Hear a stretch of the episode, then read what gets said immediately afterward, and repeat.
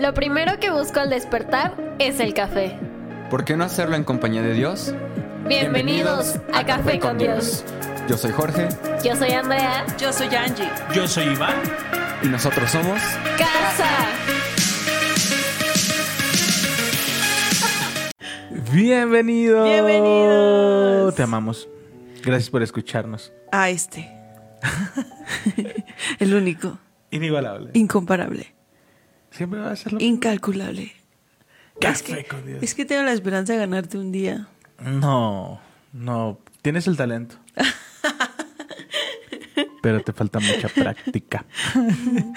Muchas gracias Muchos a todos. Muchos sinónimos. Gracias por acompañarnos el día de hoy a Café con Dios. Mi nombre es Iván. Yo soy Angélica. Pastores de casa en Toluca y nos llena de alegría contar con tu presencia, que escuches, que compartas y que este espacio sea de bendición para tu vida. Así que vamos a continuar en Segunda de Reyes, capítulo 11. Así que ve por tu Biblia y ve con nosotros a Segunda de Reyes, capítulo 11, que esto se va a poner.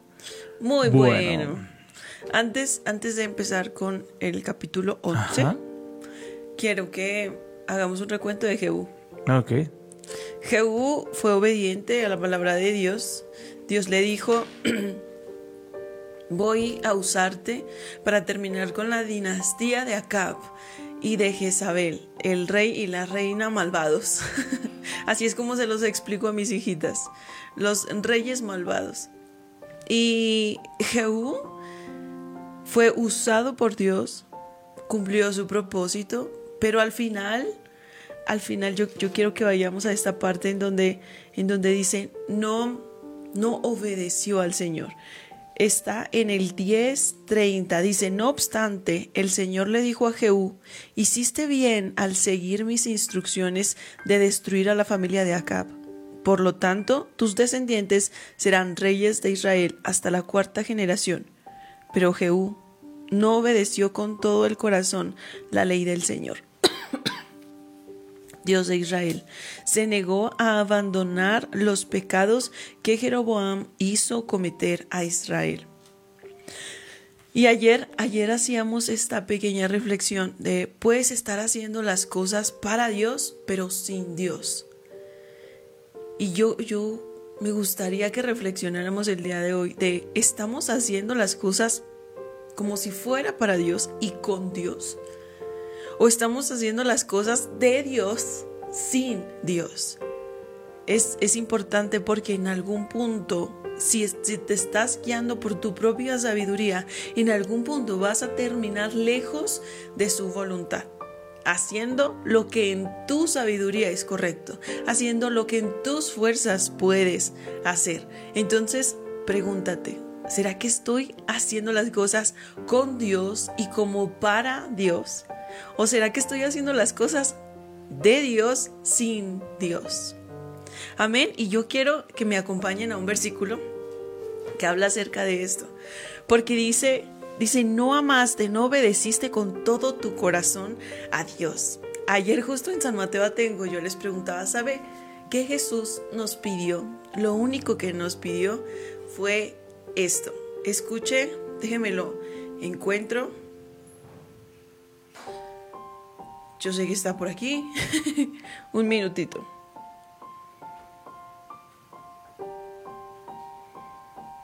Mateo 22, 37. Dice, Mateo 22, 37 dice, ama al Señor tu Dios con todo tu, Tu corazón. corazón. ¿Por qué será que el corazón es importante? Es importante incluir el corazón para obedecer a Dios y para seguir a Dios. Porque de él Para mana la vida. obedecer. Porque Él manda la vida. Exactamente. para la, la Biblia, el corazón son las emociones. Es lo que sentimos, nuestros sentimientos. ¿verdad? Y a veces nuestras emociones nos llevan a otro lado. A veces nuestras emociones nos dicen, no, es que yo no tengo, no siento eso. de buscar a Dios hoy. No estoy sintiendo No me esas ganas de leer su palabra. Sí, claro. ¿Y qué se hace? ¿Qué se hace? Cuando no se sienten las ganas. Ah, pues no se hace. ¿No se hace? No, pues no. La, la- mayoría de nuestras decisiones las resumimos en cómo nos sentimos. Entonces muchas veces cuando caemos en esta mentira de no me nace hacerlo, no, no, no tengo, no siento hacerlo, dejamos de hacerlo. Eh, somos muy eh, emocionalistas, entonces cuando yo no siento, tiendo a no hacer. Entonces la clave no es basarme en mis emociones, la clave es basarme y ser firme en lo que dice su palabra, porque eso es la fe, la fe es la convicción de lo que no se ve, la certeza de lo que se espera, es, es esa certeza. Eh, ayer eh, Tony me recordaba algo increíble sobre la paciencia. La paciencia engloba la persistencia, la firmeza. Entonces, eh, el ser paciente no, no se trata de quedarte quieto, se trata de seguir caminando, seguir sembrando, aunque no veas el fruto como tú esperas verlo. Es seguir amando, aunque no recibas esa respuesta como tú esperas en el momento que tú esperas. ¿Sabes? Es, es un trabajo, es un esfuerzo. eh, el, el- el dedicarte, sea lo que sea en las relaciones, en el trabajo, no tiene nada que ver con emociones, tiene que ver con la decisión que tienes de seguir adelante a pesar de todo lo que está pasando a tu alrededor. Y siempre, siempre verás el fruto. Pero la pastora dijo algo increíble hace unos segundos. O trabajo con Dios, junto con Él, o trabajo para Dios. Y cuando trabajo para Dios, puede que la intención de mi corazón no sea la correcta, como pasó con, con Jehú. Exactamente. Es que en, en algún momento se, o sea, se abre el- tu voluntad y la de Dios, ¿no? De repente te, te alejas tanto que no te das cuenta en qué momento fue. Tus pianitos no me gustan. Tus pianitos Yo me hacen, yo salir- me hacen los- sentir como en una sala de pianitos. espera, no sé. Y, muy buenos días, bienvenido Yo al me fui como a orgullo y prejuicio. Sí, no, no sé por qué. Y- y No se ahorita, podía concentrar por los pianos. por- por Oiga, más- lo puede creer. Por más que trato, me siento que, que va a salir. Buenos días, señor Darby. ¿Está listo? Darcy. mensaje? Darcy. Buenos días, señor Darcy.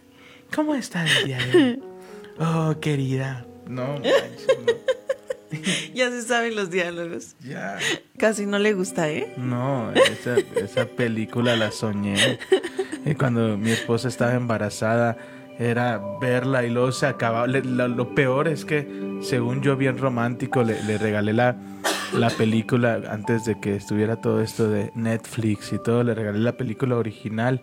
Pues dejó de verla porque simplemente el DVD ya no podía reproducirla. Se rayó. O sea, tan rayado que estaba. ¡Wow! ¡Qué tremendo! Ya, ahora Yo, sí. yo quiero decirles, a veces no va a sentir buscar a Dios. A veces no va, no va a tener ganas. Pero hagamos lo que hizo David. Bendice alma mía Jehová. Yo te ordeno, bendice alma mía Jehová. Aunque no lo sienta, aunque no mi, mi mente, mi atmósfera quiera estar en otro lado, recuérdale a tu alma, te conviene. Sí, claro. Te conviene estar con el so- Señor. sobre todo, imagínate aquellos que sufrieron una pérdida, aquellos que falleció, falleció su esposo, el deseo de adorar se pierde, Sí. ¿sabes? Pero ahí entra el Señor. En las buenas te adoré, en las malas te voy a adorar, Wow. ¿no? Y es cuando logramos ver su gloria. Entonces, no importa la circunstancia que estés pasando, no importa, hay... Hay duelos que tenemos que vivir, ¿ok? Y hay duelos que las personas necesitan vivir y no podemos vivir por ellos. Hay desiertos que se tienen que pasar. Punto número uno, no menosprecies el desierto de alguien más. No menosprecies Exacto. el desierto de alguien más. Totalmente. No opines del desierto de alguien más. No menosprecies el dolor de alguien más. Cuidado. Porque a veces somos de, ay, ya pásalo. Cuidado, cuidado. Si no has pasado por ese desierto, No, no se vale opinar. no se vale opinar. Y aunque hayas pasado por ese desierto, quizá Es que, para ti ¿sabes fue qué? leve, todos tenemos diferentes Mm. percepciones. yo creo que cu- cuando es desierto, cuando es desierto en tu vida, yo, yo te pongo un ejemplo.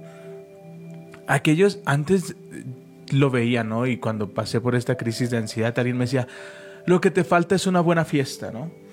Y me di cuenta cómo mm, minimizan los ataques de ansiedad, los ataques de pánico, la depresión, lo minimizan a un grado de te falta una fiesta, te falta relajarte, Solo distraerte. te falta distraerte. Pero cuando yo pasé por ese proceso de, de- de ataques de pánico, de despersonalización, lo menos que quería era algo así. Y fue una temporada tan complicada que, que, que ahora cuando alguien viene a hablarme de eso, me pongo súper alerta, ¿sabes? Es como de, de qué le puedo decir o a veces no le digo nada y es estoy contigo, lo importante es que busques ayuda. Exacto. ¿Sabes? ¿A a qué voy con esto? Que no, no, no minimices el desierto que alguien haya pasado porque no, tú no estés ahí. ¿Ok? La palabra nos enseña a acompañarnos, a estar cerca. Y si tú permaneces cerca, verás la gloria de Dios en tu vida y en la vida de esa persona. Lo vi y lo, lo- lo- lo estuve platicando con Pedro. Si Pedro hubiese permanecido cerca de Jesús y él no se hubiese ido, él hubiera experimentado ver a Jesús resucitar. Pero no estuvo. Algunos de nosotros hemos abierto nuestro corazón a personas, les hemos hablado de nuestro dolor y lo han menospreciado. Y lo que ha provocado es que nos cerremos. Y lo que ha provocado es que no digamos nada. Y tú podrás pensar, bueno, entonces, ¿qué le digo? ¿Nomás le doy una palmadita en la espalda? Si es necesario, sí. ¿Y Oye. sabes cuál es la clave? Ora por esa persona. Amén. Hay algo que nos comentó la pastora Evelyn en uno de sus talleres que decía, nos recomendaba el cómo, cómo estar cerca de una persona que está pasando ansiedad o depresión. Primero, no minimices el dolor de alguien. Porque tú no lo hayas sentido no significa que no sea grande o esté haciendo algo en el corazón de la otra persona. No se vale minimizar el dolor de las demás personas. Debes acompañar, acompañar y asegurarte de que cuando él necesite, ella necesite algo, tú estés cerca. Ujú. Eso es lo que podemos hacer. Debemos orar, eso sí, eso sí no es negociable, eso no es opcional. Ora por esa persona, ora para que el Señor ayude, para que el Señor te guíe con las personas correctas, pero acompáñalo. Sí, y tenemos que entender que estos procesos exactamente se superan, pero no se olvidan. Y, y- y son cosas que, que- que vamos a vivir, ¿sabes? Pero que van a forjar nuestro carácter y que nos van a llevar de victoria en victoria. Amén, Amén. amén. ¿Lista? Después de esta pequeña introducción sobre la importancia de guardar nuestro corazón y la importancia de permanecer cerca y de, de ser celosos de, de- de nuestro corazón, porque cuando tú entregas tu corazón a Dios, de Él mana la vida, ¿sabes? Eh, tus emociones no dependen de los demás, tu seguridad no depende de los demás, tu estado de ánimo no depende de, Facebook, de Instagram, de TikTok. Depende de Dios. Y cuando depende de Dios, tú puedes dar en plenitud, puedes dar en gozo, puedes dar en paz, porque es, es Él quien te sostiene. Así que hoy sacúdete, sacúdete la preocupación, sacúdete el afán y deja que Dios te sorprenda. Hoy es un buen día.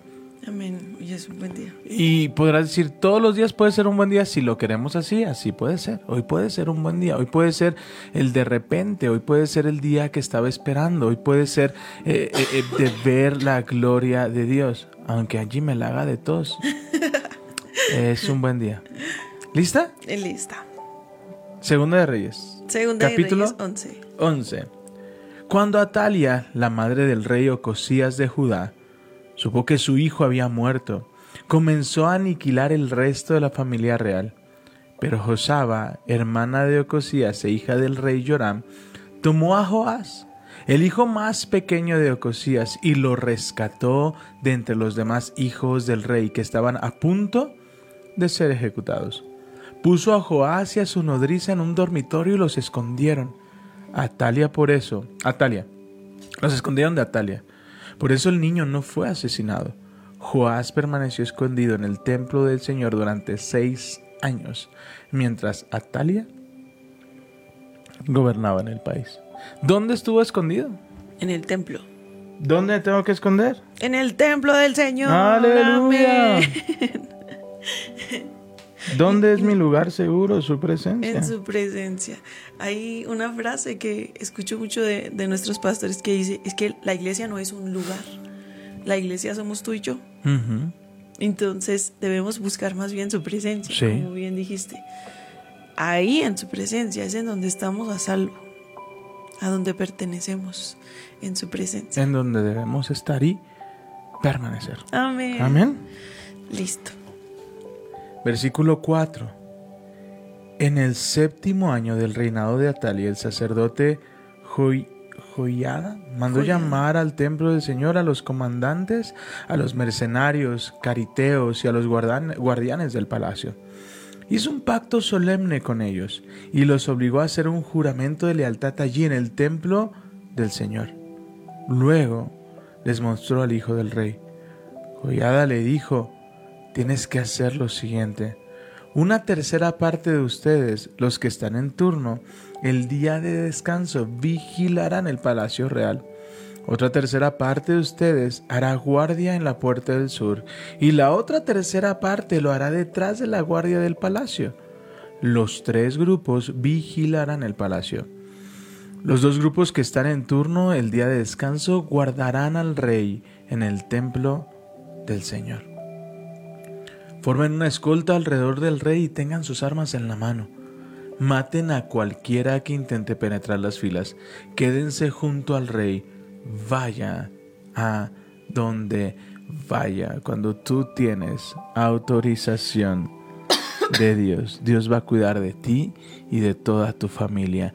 A donde quiera que vayas, Él estará contigo. Enviará una guardia que te protegerán de diestra, de siniestra, de cualquier circunstancia.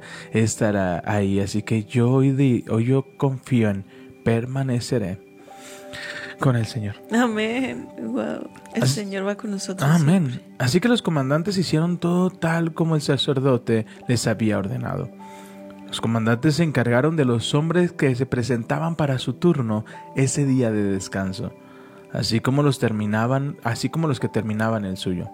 Los llevaron a todos ante el sacerdote, quien les dio lanzas y los escudos pequeños que habían pertenecido al rey David y estaban guardados en el templo del Señor. Wow. Y es que Joás era un descendiente directo del rey David. ¿Y cuál era la promesa de parte de Dios? Que su descendencia. Iba a ocupar el trono. Entonces, lo que estaban haciendo era guardar la vida. Porque De según Joás. entiendo, era pequeño todavía, ¿verdad? Sí, estaba chiquito. Entonces necesitaban guardar su vida para que en el momento preciso fuera al trono. Escuchen lo, lo que... ¿Ya estás en el 12? No. Quiero llegar al 12. Cámate, por favor. Los guardias del palacio se ubicaron alrededor de- del rey con sus armas listas. Formaron una hilera desde el lado sur del templo hasta el lado norte y alrededor del altar. Entonces, versículo 12. Joaída sacó a Joás, el hijo del rey, puso la corona sobre su cabeza y le entregó una copia de las leyes de Dios. Lo ungieron y lo proclamaron rey. Y todos aplaudieron, gritaron, ¡Viva, Viva el, el rey! rey. Wow. Yo quiero que sepa que Dios cumple sus promesas. ¿Cuántas generaciones llevamos desde que David falleció hasta ahora? Varias, varias. Muchas. Y Dios sigue cumpliendo ese pacto que le hizo a David. Porque David era fiel a Dios. Y él dice que su pacto va no solamente a ti, no solamente te bendice a ti, sino que va a generaciones después, ¿verdad? Amén. Dios cumple sus promesas. Confíe, confíe que Dios está escuchando y las bendiciones, los beneficios que tenemos con el Señor no solamente son para usted, sino también para sus descendientes. Amén. Aleluya. Cuando Atalia oyó el ruido que hacían los guardias del palacio y la gente fue deprisa al templo del Señor para ver qué pasaba. Cuando llegó, vio al recién coronado rey de pie, en lugar de autoridad, junto a la columna como era de costumbre durante las coronaciones. Los comandantes y los trompetistas lo rodeaban, y la gente de todo el reino celebraba y tocaban las trompetas. Cuando Atalia vio todo esto, rasgó su ropa en señal de desesperación y gritó ¡Traición! ¡Traición! Después el sacerdote Joida, está rara, está como- Joyada. Joyada. Joyada. De la joya, pues. Ordenó a los comandantes que estaban a cargo de las tropas, llévensela, llévensela a los soldados que están de guardia frente al templo y maten a cualquiera que intente rescatarla. Pues el sacerdote había dicho, no deben matarla dentro del templo del Señor. Por eso la agarraron y la llevaron a la puerta por donde los caballos entraron al predio del palacio y allí la mataron. Aquí estamos viendo el, después. Pero imagínate estar escondido con miedo a que te vayan a matar. ¿Por qué no lo sacaron antes? ¿Por qué no lo coronaron antes? Porque no estaba listo. Hay procesos en nuestras vidas que probablemente ahorita estamos ocultos en la presencia del Señor, frustrados, con miedo, preocupados, pero bajo sus manos. Y no hemos visto el cumplimiento de esa palabra porque no estamos listos. Aquí- Pasaron años, seis años. Estuvo escondido. ¿Cómo se llama el, el, el título? La reina Atalia gobierna Judá. ¿Pero por qué? Porque no había nadie en el trono. Entonces ella gobernaba. Cuando... Y ella empieza a matar a todos los descendientes que podían tomar el lugar del rey. Ajá. Cuando ella se da cuenta de que ya hay un rey descendiente, un rey al que le toca, que por derecho debe estar ahí, dice, no puede ser. ¿Verdad? Entonces él- ella usurpó el trono Ajá. porque nadie quería, nadie lo tomó. Cuidado, cuidado. Bueno, quizás sí lo querían, pero nadie lo tomó. Ella No, lo tomó, no. lo usurpó. Lo usurpó. Ajá. Pero no porque nadie lo quisiera. Joás era un niño. Sí. O sea, no, no es de que Joás dijera, no, gracias, yo no quiero reinar. No, era un niño, Era un no niño. estaba preparado. Entonces, ella aprovechó que hizo exactamente, destruyó a todos los descendientes. Ok, estás orando por una promesa y esa promesa no llega. Alguien más va a tomarla. Pero no es porque Dios no la tenga para ti. No es porque Dios esté castigándote, no es porque ni siquiera tú no lo hubieses querido. Hay promesas que nosotros estamos esperando de parte de Dios, que anhelamos, que deseamos y que es lo más importante era importante para nuestras vidas. Y conforme pasan los años, eso pasa a un segundo plano de importancia. Entonces decimos, bueno, no, no es tan importante eso. Entonces, conforme pasan los años, comenzamos a madurar y nos damos cuenta que muchas de las promesas no las hemos visto porque no estábamos listos. Hay, hay una brica que escuché hace tiempo que me acaba de recordar el Señor, que es todo cuando llega antes nos puede hacer daño. Claro. Por eso es importante esperar los procesos. En algún momento lo explicaste. Cuando nosotros estamos esperando un bebé y llega a los seis meses, ¿es bueno para la madre? No. ¿Es bueno para el bebé? No. Necesitamos Creo que- creo que- esperar Creo que el hay tiempo como perfecto. en ciertos me- trimestres, creo que si nace todavía se puede hacer ciertas cosas, si antes nace antes de los nueve meses, pero hay como meses bien delicados donde, donde este nace, ¿no? Pero, pero es eso, el proceso de gestación se tiene que llevar. Eh, es como si, si fuéramos a, a la recaudería. Ah. A la frutería, aquí se dice recaudería. Que fueras a la recaudería y compraras plátanos verdes y te los quisieras comer. Te van a hacer daño. Ni está listo el plátano, ni tú estás listo.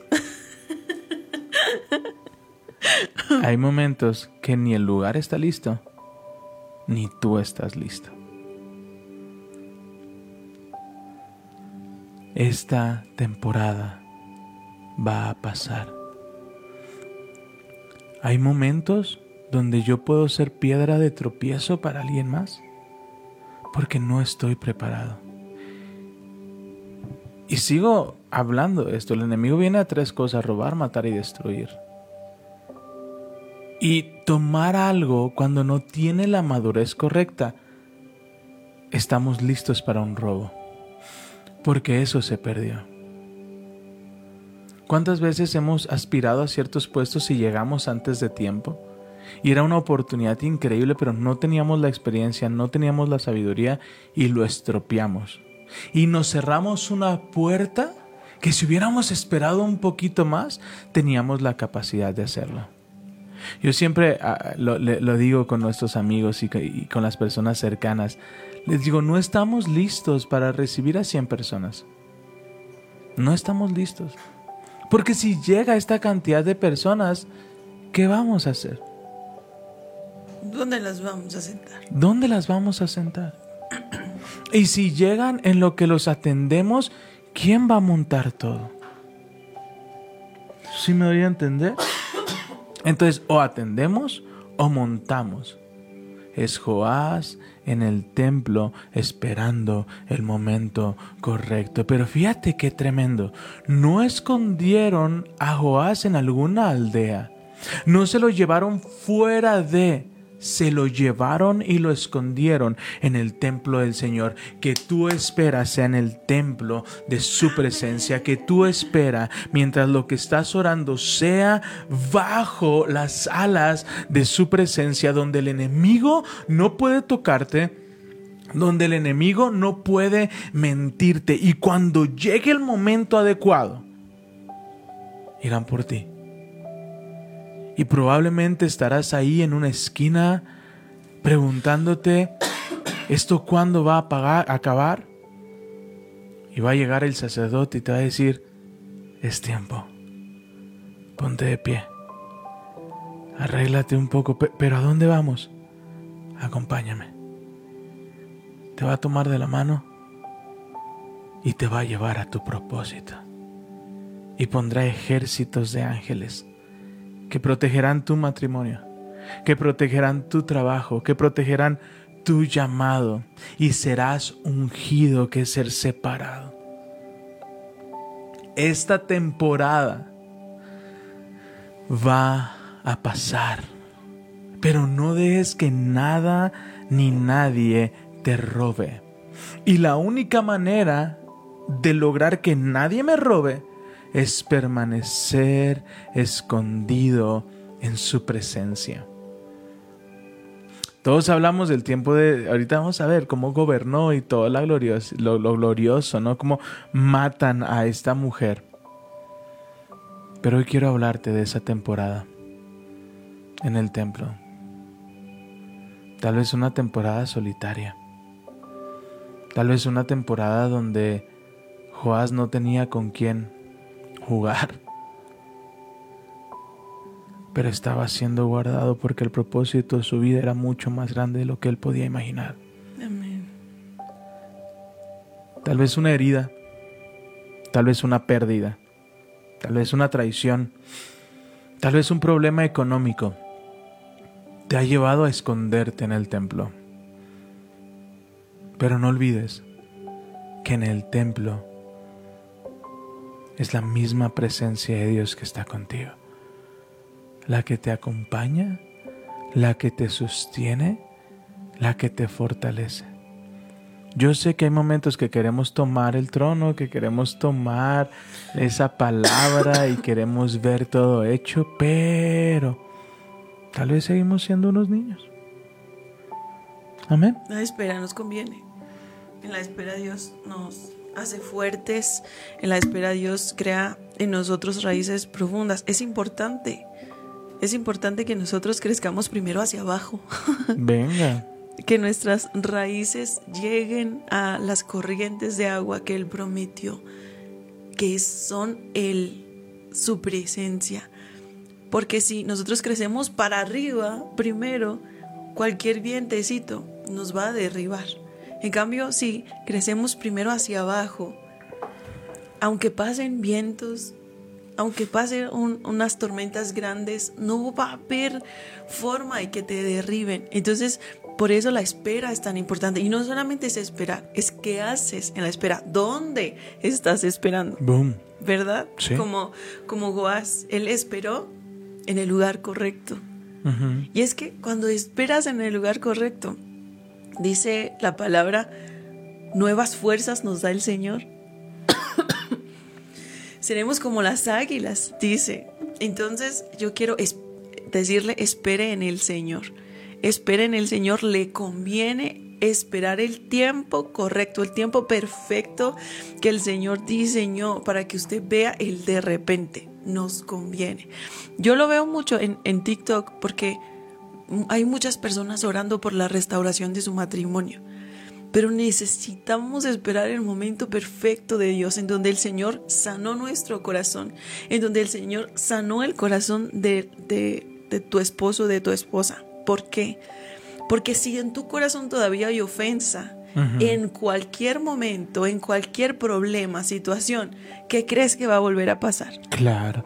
Se va a volver a, a- a destruir el matrimonio, van a volver atrás. Es importante el tiempo perfecto de parte de Dios. Y es, Recuerdo. y es una palabra que estoy tomando para mí. Amén. Re- ¿Recuerdas eh, esta ocasión? En una ocasión alguien nos escribió, por favor pueden orar para que mi esposo vuelva y comenzamos a orar y comenzamos a creer en Dios. El esposo volvió. Unos, unas semanas después nos volvió a escribir. ¿Para qué, amor? Ya volvió. Pero ahora ya quiero que se vaya. Pero entonces estábamos orando porque volviera, pero ella ella no había puesto a Dios en el trono de su corazón. Ella no había sanado ese corazón roto. Ella no había entregado su dolor al Señor. Entonces, a la primera se volvió, Claro. se volvió a romper el, el matrimonio. Y, y- y recuerdo mucho eh, lo que alguien decía. A veces Dios no responde a nuestras oraciones porque le gusta tenernos cerca. Porque una vez que responde nuestras oraciones, a veces ya no volvemos. Y duele. Si, a nosotros nos duele ver lugares vacíos de personas que vimos que Dios hizo un milagro. Sí, sí, lo hemos dicho un montón. Si yo te platicara todas las personas que han pasado por Café con Dios, Llegamos a tener un grupo de 200 personas si todas se conectaran, ¿sabes? Pero hay personas que vienen y van.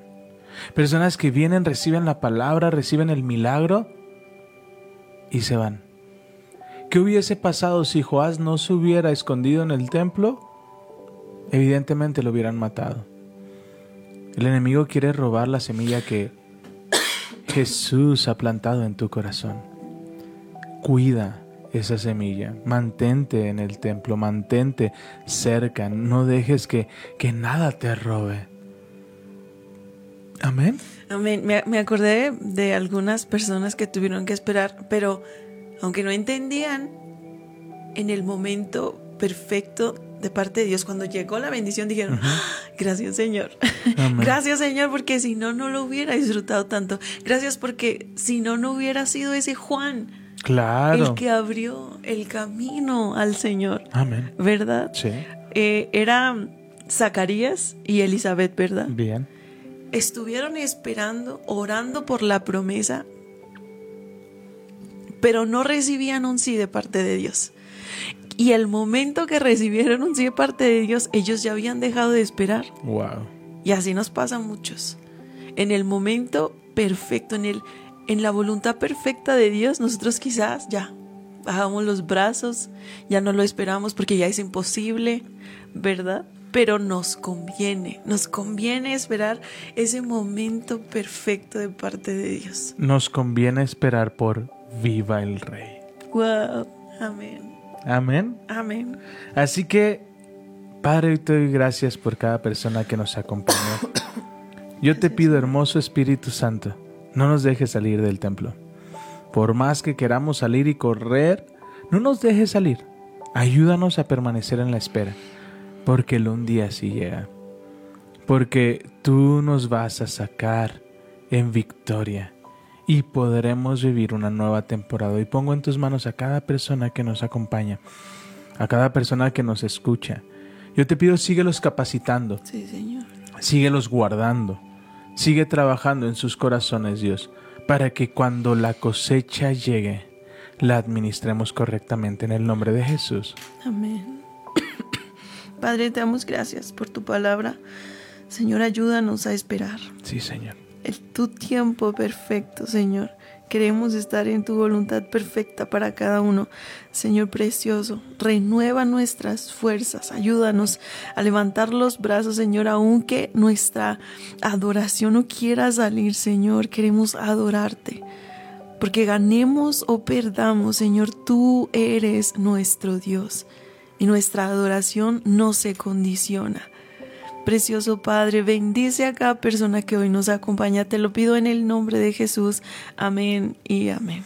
Te amamos, te bendecimos, amamos. te enviamos un Gracias fuerte, fuerte abrazo y hoy te decimos Adiós. adiós.